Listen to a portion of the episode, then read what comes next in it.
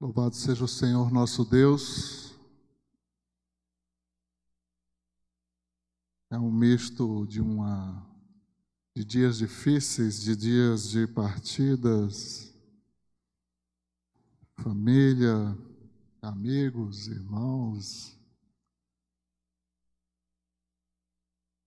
Esses são dias que Deus nos permitiu experimentar.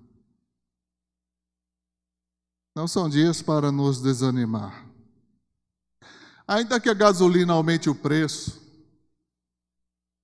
ainda que haja lockdown, palavra que está saindo de moda, agora estão inventando outras para dizer a mesma coisa, que seis é meia dúzia. Ainda que a justiça seja corrupta e os políticos ladrões, ainda que continuem libertando bandidos, eu não desanimarei, porque tudo está no controle de Deus.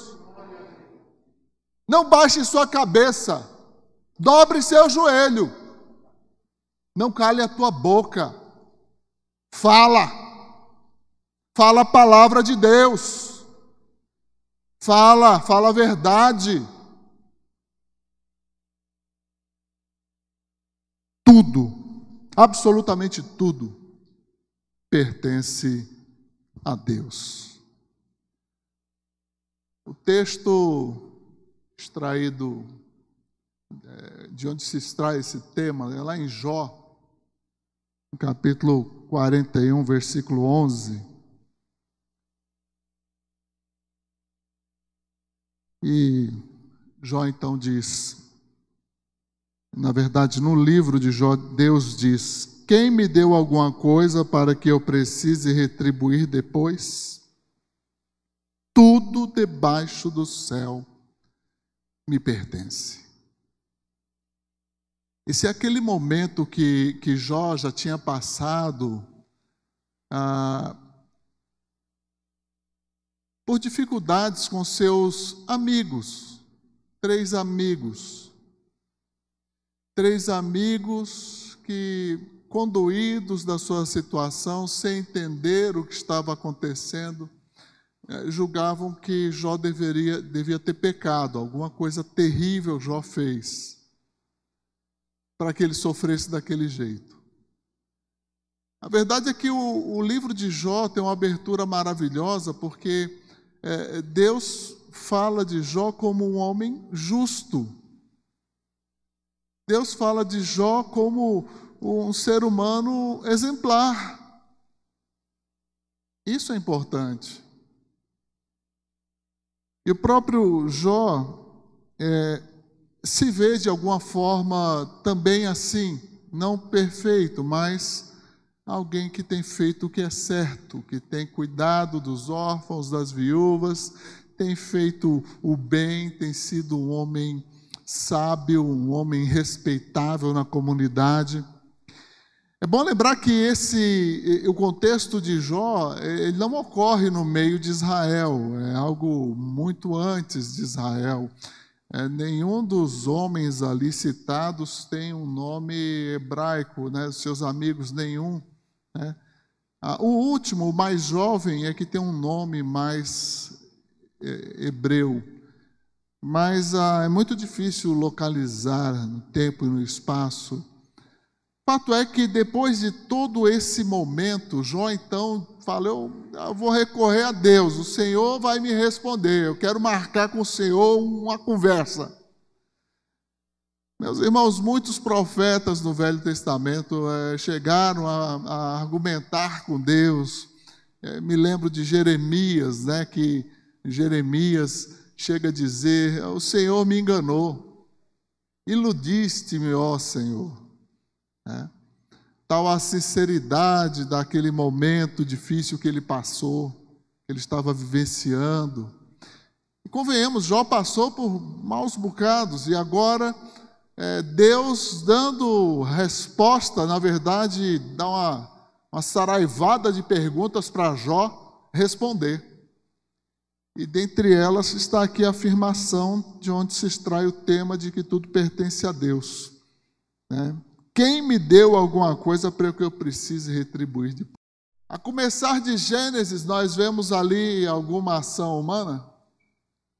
Lógico que não.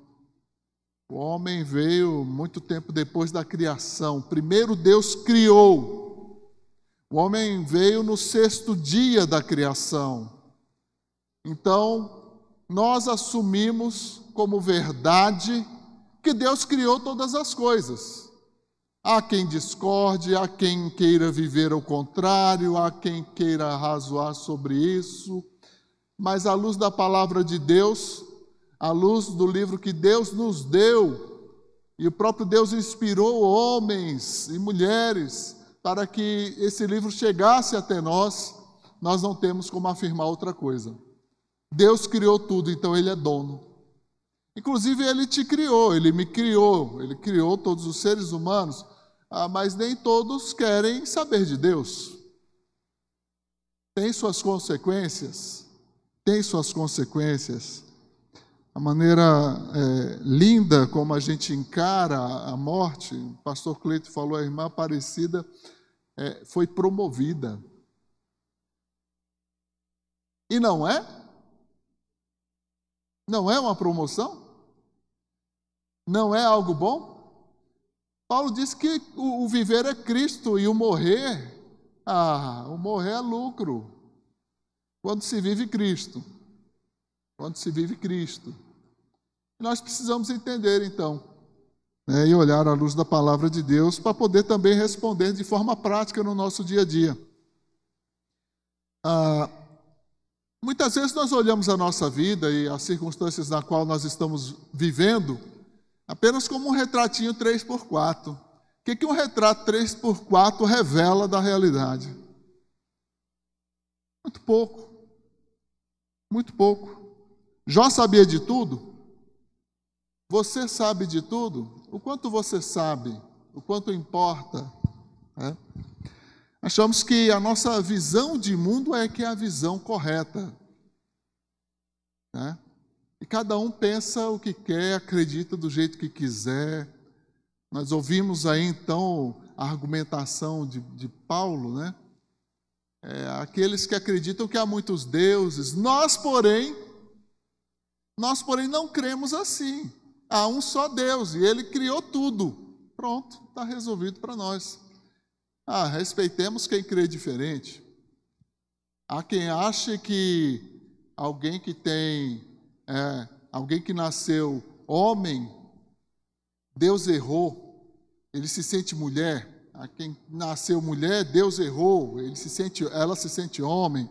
Há quem queira então discutir essas coisas, que discuta então com o Senhor nosso Deus, porque na palavra dele ele deixou bem claro o que ele fez. Agora também fica muito claro o que, que o diabo anda fazendo, convenhamos. Né? Então, é, a maneira como nós lidamos com o dinheiro vai afetar nossa comunhão com Deus. O que, que isso tem a ver, pastor, com Deus ser dono de tudo? Calma, vamos chegar lá, presta atenção. Você trabalha, você tem seu dinheiro e você se sente dono desse dinheiro. E assim se sente dono da sua vida, se sente cheio de responsabilidades e tem seus compromissos. Isso afeta a maneira como você vê Deus, como você acredita em Deus como você descansa ou não no Senhor. As posses né, acabam competindo, então, de alguma maneira, pelo domínio da nossa vida. Né? É, é Deus quem é o soberano na sua vida? Ou a sua vida financeira é um capítulo à parte nessa história? Como é que você vê isso? Como é que você encara isso? Né? Então, grande parte da, da vida do ser humano é, tem girado em torno das suas posses, do seu ganha-pão, do seu dinheiro. É, e nós vemos a grande preocupação é, com que é, uma parte das nossas autoridades vê o lockdown, o fechamento, pais de família ficando desempregados, sem ter como honrar seus compromissos, colocar comida dentro de casa. Não, vamos fechar tudo que é para salvar vidas. E as vidas que estão morrendo e os que estão morrendo de fome, e os que estão é, sem condições nenhuma. Até quando o governo vai ter dinheiro para sustentar? Oh, mas cadê a confiança em Deus? Qual é a visão que se tem? A Bíblia é um livro riquíssimo, ele, ela nos fala muito também sobre finanças. Há pelo menos aí uns, uns 2.350 versículos que vão tratar dessa parte, finanças. Isso é muito importante, isso é essencial. Paulo então coloca uma perspectiva correta. Pastor Cleide citou um texto, eu vou citar o outro aqui de Romanos 11. Ah, nós vamos pregar em cima de 1 Crônicas 10, é, 29. Mas eu vou ler aqui Romanos 11, versos 34 a 36. Pois quem conhece os pensamentos do Senhor, né, para que ele precise depois retribuir, pois todas as coisas vêm dele, existem por meio dele e são para ele. A ele seja a glória para sempre. Amém. Essa é a perspectiva correta. Essa é a perspectiva que nós devemos ter e crer e praticar e viver e experimentar. Né?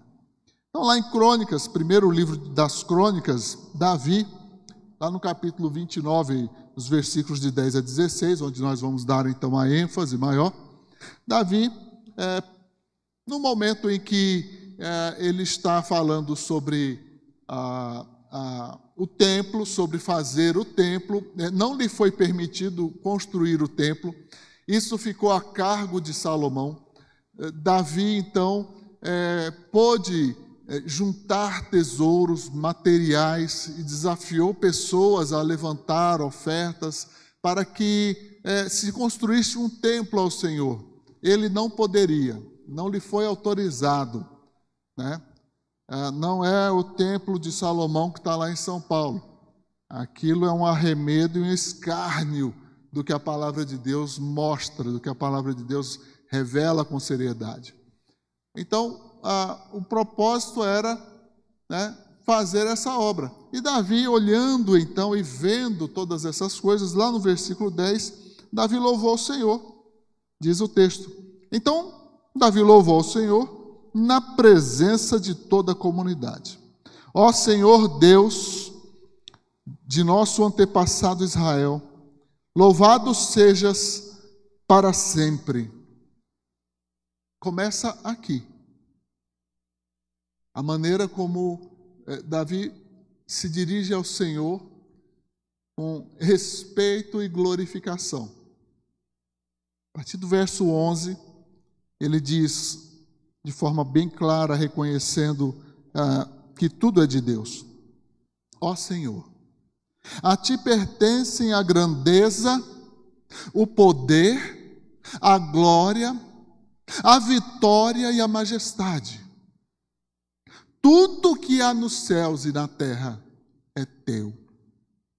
Ó Senhor, este é Teu reino, Tu estás acima de tudo. Tremenda afirmação de Davi acerca, então, na, de Deus como soberano, de Deus como aquele que governa.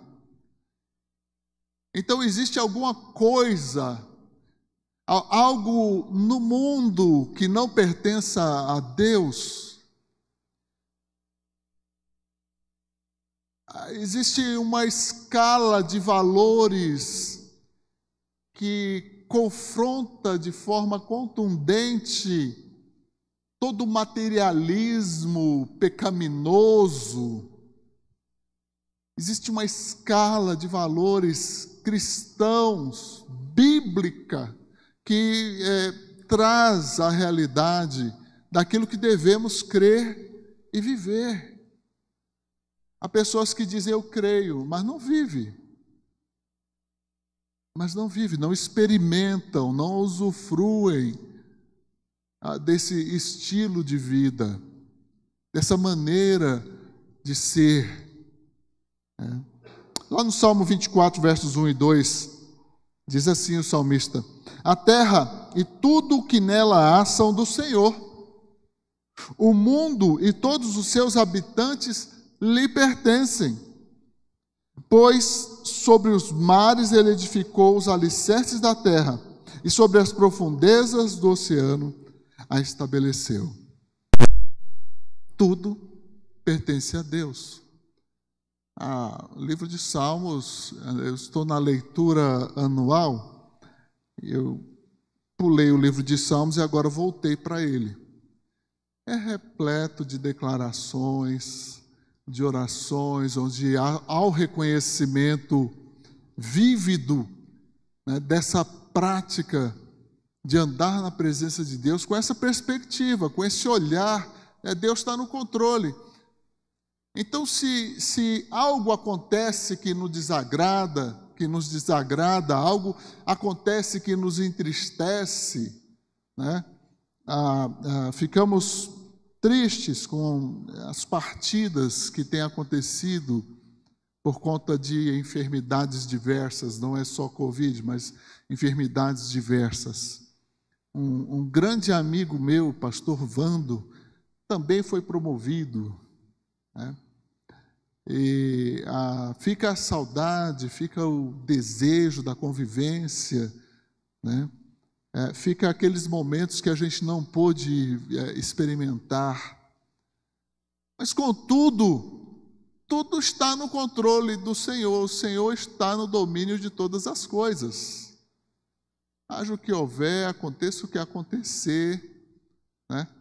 Me lembro de um irmão compartilhar com a gente uma situação difícil, ele passou né, uma dificuldade por conta de uma abóbora. Uma abóbora fez o irmão cair, meu Deus. Né? Mas isso, quem conhece a história sabe do que eu estou falando. Uma abóbora. Mas Deus o livrou, e livrou a sua esposa. E Deus livra, mas Deus também promove, amém? Deus também chama, amém? E é no tempo dele, não é no meu tempo, eu não tenho como escolher nada. No meu melhor eu posso viver crendo que Deus é soberano e entendendo que quando chegar o dia da minha promoção, não vou reclamar de quê? Tenho mais do que mereço. Tenho mais do que mereço. Eu louvo ao Senhor. Bendito seja o Senhor nosso Deus. É. É, certa vez os discípulos estavam é, criticando Jesus, até chegaram a falar: Jesus, não fala assim, não, você é tão negativo, né? alguém hoje poderia dizer tão negativo, né? Mas será? Jesus estava falando: olha, vou chegar em Jerusalém, o pessoal vai me bater, vai me prender, eu vou morrer, né? E eu vou ressuscitar. Aí o pessoal focou: não vou morrer. E Jesus, fala assim, não, Senhor, né? E Jesus teve que repreender Pedro. E Pedro que chegou com o discurso, né? de que não, Jesus não deveria falar assim. Meus irmãos, a morte é inevitável. É inevitável. Precisamos estar preparados. E a perspectiva que nos prepara para vivermos e morrermos é essa. Tudo pertence a Deus, inclusive a nossa vida. E nós pertencemos a Deus duas vezes, amém? Duas vezes. Deus nos criou Fomos criados, temos imagem e semelhança de Deus em nós. Mas o pecado nos afastou de Deus. Veio Jesus e, no seu sacrifício na cruz do Calvário, ele nos resgatou, pelo menos aqueles que creem e seguem o Senhor Jesus, ele nos resgatou, então nos tornamos filhos de Deus. De criaturas fomos promovidos a filhos de Deus de um destino de uma condenação eterna, agora fomos promovidos a um destino do lar celestial. Não podemos jamais esquecer disso. Nós estamos aqui de passagem. É o Senhor quem nos convoca, é o Senhor que nos leva, é o Senhor quem nos livra, é o Senhor quem nos guarda. Então, estejamos contentes em viver dessa maneira, com essa perspectiva. Lá no verso 12, né? Mais uma vez ele diz origem, né? tudo vem de Deus. Ele vai dizer riqueza e honra vem somente de ti. Pois tu governas sobre tudo, poder e força estão em tuas mãos, e cabe a ti exaltar e dar força. É pleno, não deixa espaço é, para uma contra-argumentação, não deixa espaço para um outro tipo de pensamento, não nos deixa nenhuma é, brecha para vivermos uma dúvida. Observa como Jesus mesmo andou aqui neste mundo. Veja com que é, serenidade e tranquilidade nos relatos, nas narrativas dos evangelhos, nós encontramos Jesus.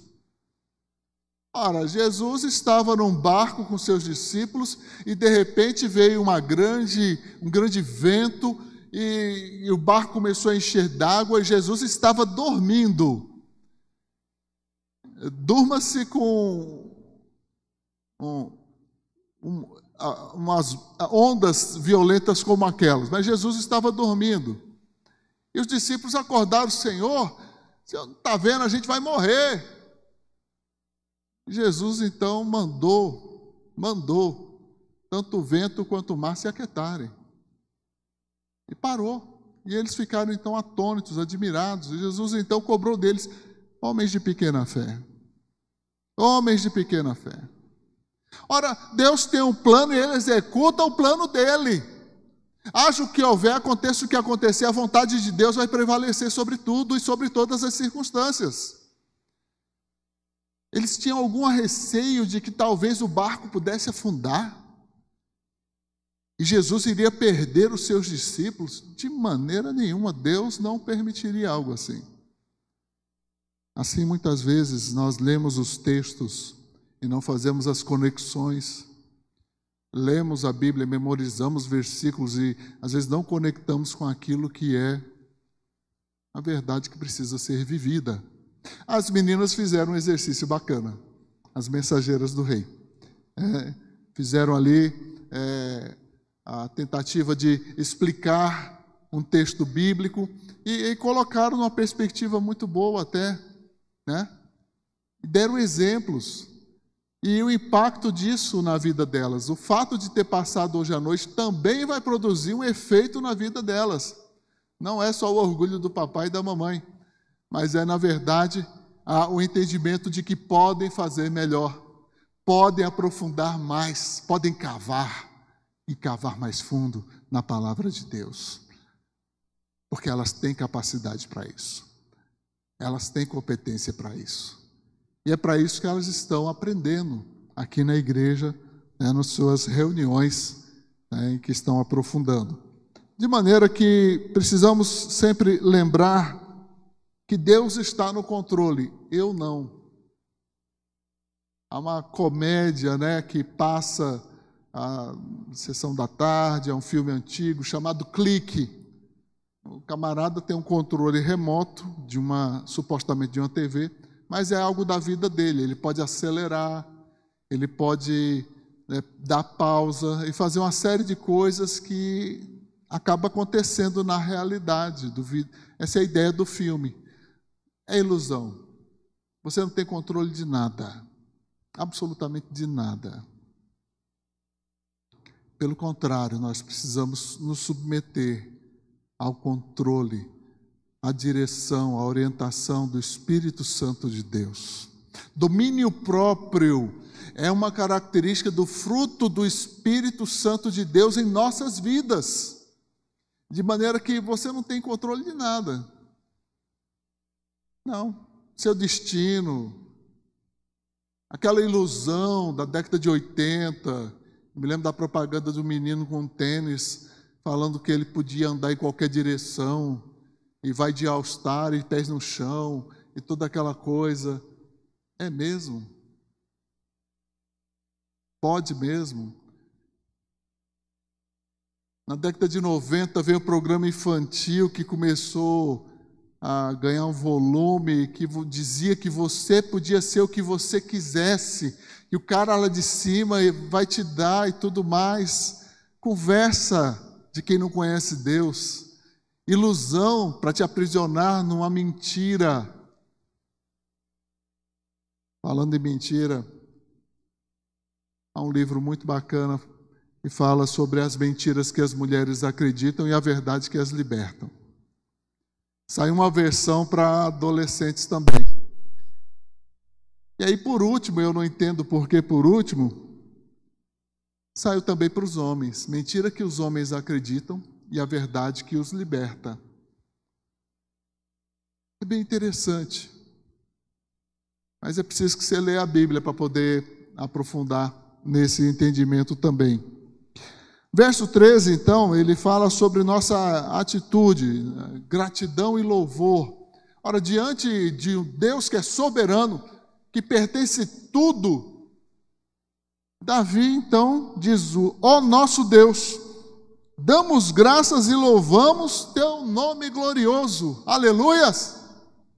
É, não é só o nosso momento de louvor aqui na igreja, mas é um estilo de vida mesmo dando glórias a Deus, graças a Deus. Um dos momentos difíceis, do momento ali de partida, né, nessa a despedida de um ente querido, quando estamos presentes ali e a pessoa é evangélica, a gente diz com muita tranquilidade, né, nós louvamos a Deus pela vida dessa pessoa. Porque nessa vida, né, Houve ali pai, mãe, filhos, amigos, vizinhos, irmãos em Cristo.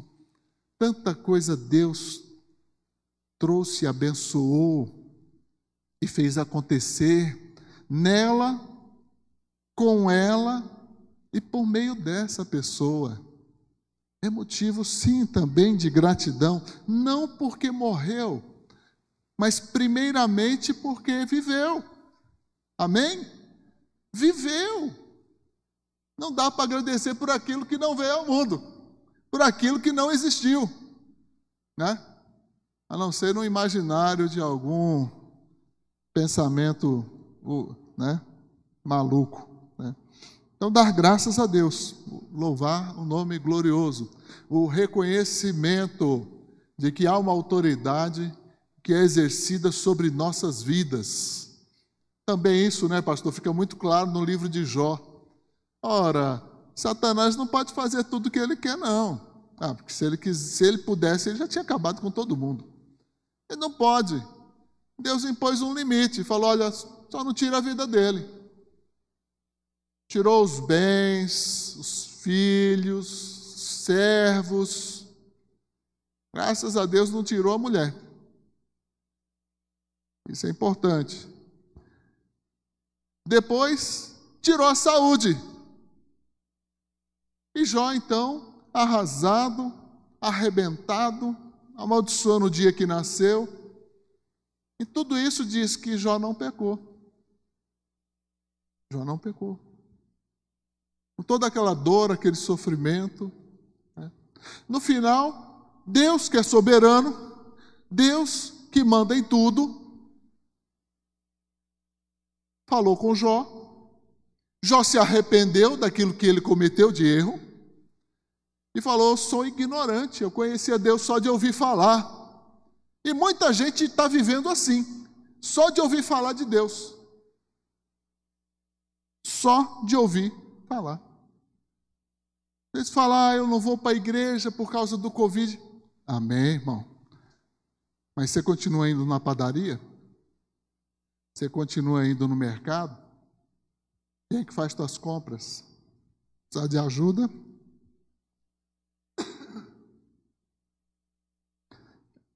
Conte com a gente.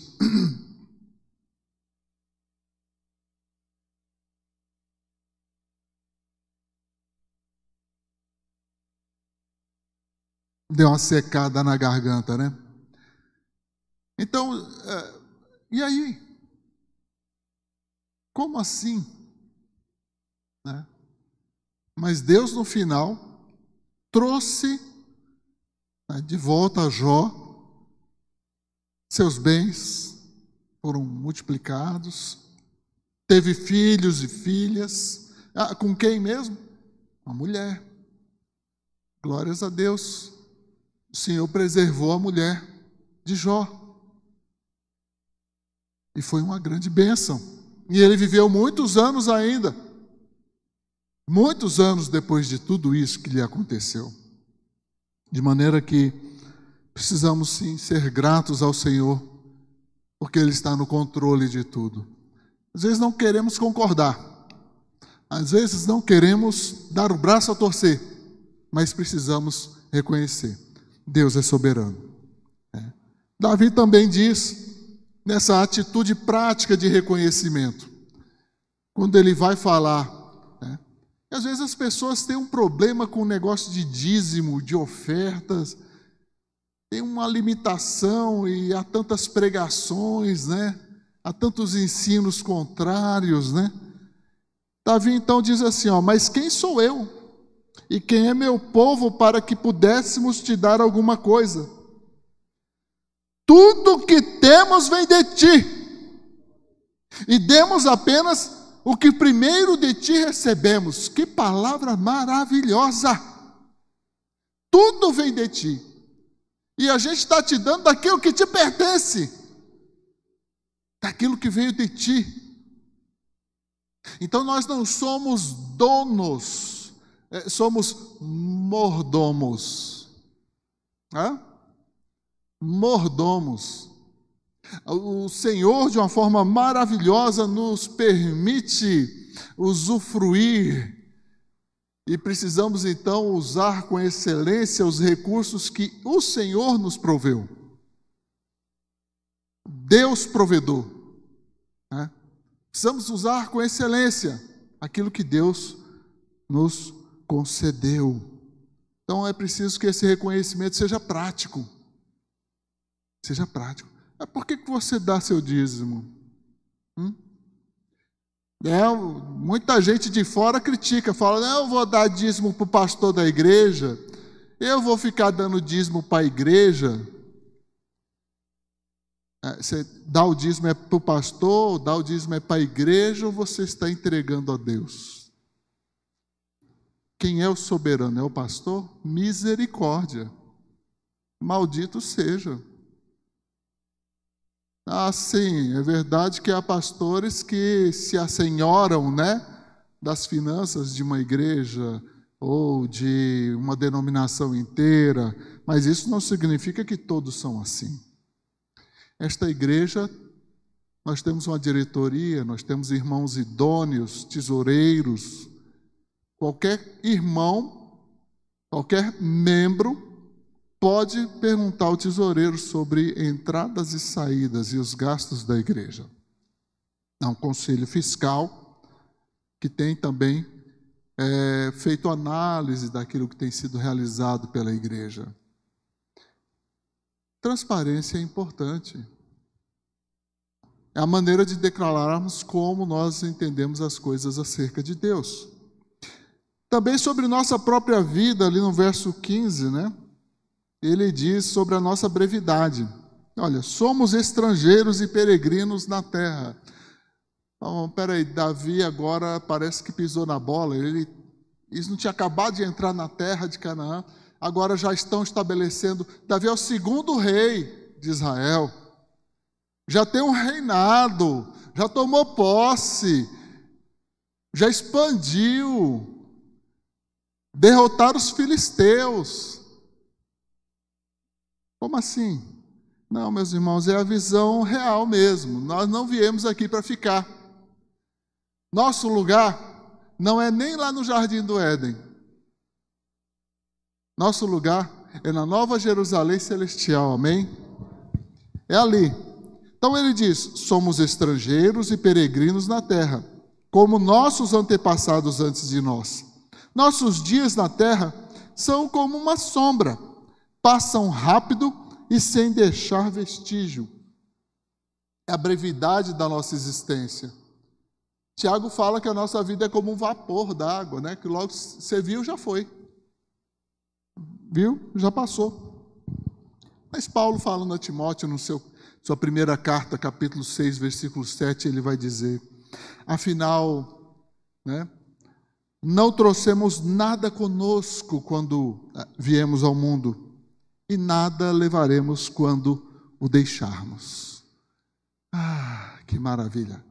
a, a, a morte nivela, a morte iguala. Não adianta ter um, um jazigo, é, um, é, uma construção, uma, algo do tamanho dessa igreja para guardar um caixão. Não vai levar. Isso é fantasia de Faraó. Numa outra vida vai usufruir daqueles benefícios. Não vai, não vai. Louco! Louco, hoje mesmo pedirão a tua alma e o que tens para quem será? Não leva. Nu saí do ventre de minha mãe. E depois que morre, não leva nada. É claro que estamos falando de valores materiais. Existe uma perspectiva cristã dos tesouros em Cristo Jesus. Vamos ajuntar tesouro no céu? Amém? Tesouro no céu, não aqui. Tesouro no céu, vamos investir. Eu recebo é, constantemente do missionário Luiz Walter os desafios missionários da sua igreja, do ministério que ele exerce ali. Ele falou: vamos, é, uma ótima oportunidade para investimento missionário. É missões. E o que temos feito? Temos orado por missões, estamos chegando já no momento de arrecadarmos. Você já sabe quanto você vai é, contribuir com a oferta de missões mundiais. Nossa vida é curta, nada trouxemos, nada vamos levar. O rico e o pobre vão para o mesmo lugar. Chega lá no cemitério do plano piloto, ou aqui em Taguatinga, em qualquer cemitério, tudo é debaixo da terra. Não importa o tamanho do mausoléu. Não importa. A morte iguala a todos. Todos morrem e vão apodrecer. Mas sabe, tem uma diferença para aquele que crê. Aquele que vive a perspectiva correta da soberania de Deus. Deus é soberano. Ele já tem o seu destino traçado pelo Senhor. Ele já tem a firme convicção de que Jesus lhe salvou, então está tudo certo. Não tem dívida, não tem nada. Está tudo pago. Agora, quem ainda deve, vai ter problema. Nossa vida é breve. Caminhando para o encerramento. Olha lá o verso 16, uma conclusão. Né? em que ele termina é, esse trecho que nós selecionamos, né? ele diz: Ó oh, Senhor nosso Deus, até mesmo esses materiais que juntamos para construir um templo em honra ao teu nome santo, vem de ti. Tudo pertence a ti. Então, vamos viver isso você pertence a quem?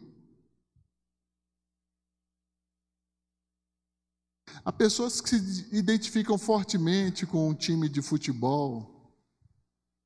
Ah, eu, eu sou Flamengo, eu sou Corinthians, Parmeira.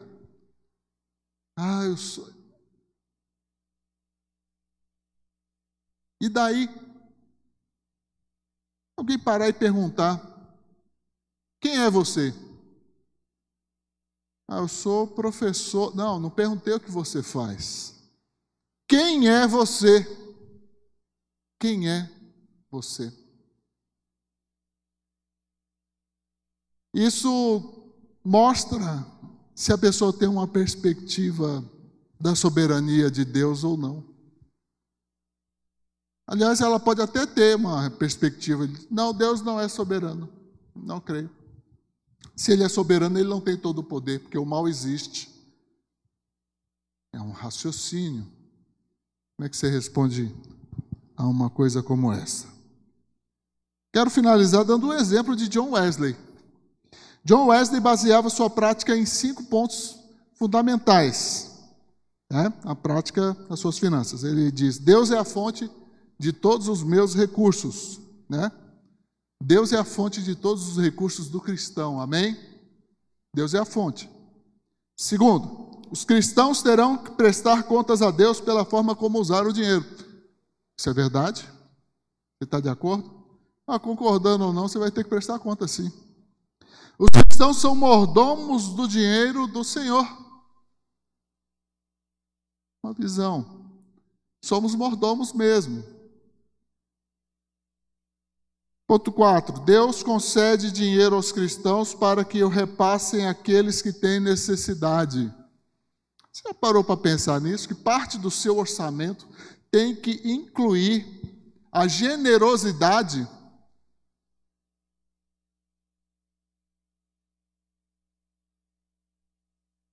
Você tem feito isso? Ah, pastor, mas eu ganho tão pouco. Quer continuar ganhando tão pouco ou ganhar mais? Não, uma coisa não vai fazer a outra coisa acontecer, mas tem um princípio importante: é a fidelidade no pouco. Se você é fiel sobre o pouco, se você está administrando muito bem o pouco, você está se qualificando para poder administrar o muito. Não significa que você vai virar o dono do mundo, ou como muita gente anda dizendo por aí, torcendo o texto, né, que você vai ficar uma pessoa rica. Ah, então por que, que todos os crentes não são ricos? E eu vou até limitar, não, desculpa aí, todos os crentes não, tira os batistas, tira ah, alguns assembleanos, tira, não, só aquela igreja que prega isso o tempo todo, porque todos eles não são ricos, não são multimilionários, não são donos do mundo. É porque certamente não é verdade a maneira como eles estão ensinando. Ponto 5 diz: o cristão não tem mais direito de comprar algo supérfluo para si mesmo do que tem né, de jogar dinheiro fora. Não tem esse direito. Nem do, do supérfluo, nem de jogar dinheiro fora. Às vezes eu fico olhando, meus irmãos, quanta coisa chega no nosso país vinda da China. E de outros países também, que se tornam inúteis, quebra fácil, e aí acaba indo para o lixo, contaminando nosso país. Né? Com isso em mente, então, Wesley deu quatro conselhos importantes. Vou lê-los aqui, sobre prioridade. Lá em 1 Timóteo 5,8 ele diz: suprir todo o necessário para si mesmo e a família. Isso é importante. Suprir todo o necessário. Também 1 Timóteo 6,8 ele diz: Tendo sustento e com que nos vestir, estejamos contentes. É o contentamento. É importante estarmos habituados a nos satisfazer com aquilo que o Senhor nos propiciou, que o Senhor nos proporcionou. Né? Ah, pastor, crente não pode ter ambição. Oh, pode ter ambição. Pode desejar mais, mas que isso não custe sua fé sua integridade, nem seu relacionamento com Deus. Tanto que ele diz aqui, ponto 3: procurai as coisas honestas perante todos os homens. Romanos 12, 17. E a ninguém ficais devendo coisa alguma. Romanos 13, 8. E por fim, fechando essa testemunho de Wesley que ele coloca numa perspectiva de prioridades diante do Deus soberano, façamos o bem a todos, mas principalmente aos da família da fé. Gálatas 6, 10. Assim, meus irmãos, você eh, já olhou a nossa dispensa na, da igreja, como nós estamos abastecidos? Nossa igreja é reconhecida é, por outras igrejas e pela comunidade como uma igreja que é, consegue ajudar algumas pessoas. Nem sempre conseguimos, nem sempre temos, mas a maioria das vezes sim. E às vezes que não temos, com a graça de Deus, temos irmãos é, generosos que voluntariamente, diante de uma circunstância, se levanta e compra, e oferta, e traz, e supre aquele pai de família, aquela mãe de família que vem buscar aqui mais do que o alimento, vem buscar aqui um conforto, um reconhecimento, vem buscar aqui amor. E amor não vende de quilo. Na verdade, amor não se vende. Amor é uma das coisas que quanto você mais dá, mais você tem. Quero te convidar a ficar em pé. Você que está em casa também, sai do sofá.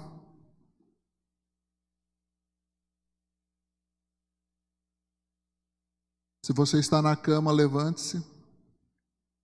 Quero que você pense, então, em que nós somos uma família de Deus. Nós temos irmãos que estão lutando contra essa enfermidade.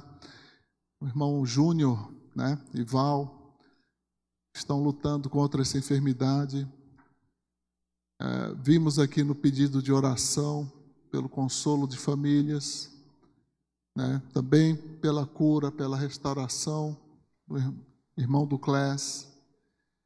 E há muitos irmãos que estão lutando contra essa enfermidade que é, lamentavelmente, é, por uma briga pecaminosa na política, nós não estamos melhores por conta disso. A população confusa não sabe se toma ivermectina ou não, vai para o hospital quando está faltando ar ou não há tantas coisas acontecendo. Eu, nós vamos passar um boletim orientando e dando ajuda aos irmãos e irmãs. Ah, na verdade, tenho colocado nos grupos que existe até uma teleconsulta para aqueles que não têm acesso ao médico. Ninguém quer ir no médico para é, ficar numa fila, ficar sujeito a pegar Covid, né? E de repente a pessoa quer uma orientação você sabia que tem o WhatsApp que pode ajudar pessoas, médicos preparados para orientar e às vezes até para prescrever, né? Isso é importante, isso salva vidas. Nós, como igreja, precisamos nos preparar melhor nesse sentido também, nos informando, usando nossas redes sociais é, para expressarmos aquilo que já vimos que é verdade. Tem coisa que funciona mesmo. Ah, pastor, mas Deus não é soberano? Deus é soberano, meu irmão. Sim, Deus é soberano, mas isso não nos torna irresponsáveis. Precisamos continuar ajudando as pessoas. Não sabemos quem vai e quem fica. Mas uma coisa sabemos: temos que amar as pessoas, temos que ajudá-las, temos que cuidar delas também. Então, que estejamos preparados para isso. Tudo pertence a Deus e um dia nós vamos prestar contas daquilo que nós fizemos ou deixamos de fazer. Se você sabe fazer o bem e não faz, está pecando. Está pecando. Não está vivendo sob a perspectiva da soberania de Deus. Feche seus olhos agora. Se de alguma maneira você se sente culpado por algo, peça perdão a Deus. Peça direção ao Senhor para que haja conserto, você não precisa carregar essa culpa. Resolve com Deus. E, se necessário, resolve depois com a pessoa ofendida, ou a, com a pessoa com quem você teve o problema ou o pecado. Mas fala com Deus. Você se sentiu desafiado a fazer mais? Me procure. Há vários projetos, há várias ideias, há várias iniciativas que vários irmãos estão realizando em nossa igreja. Senhor nosso Deus, obrigado, ó Pai, porque nós não mandamos em nada. Tu és soberano, Senhor, Criador e sustentador de todas as coisas. Santo, santo, santo é o teu nome. Nada que temos é de fato nosso. O Senhor nos permite, o Senhor nos concedeu o Senhor nos agraciou.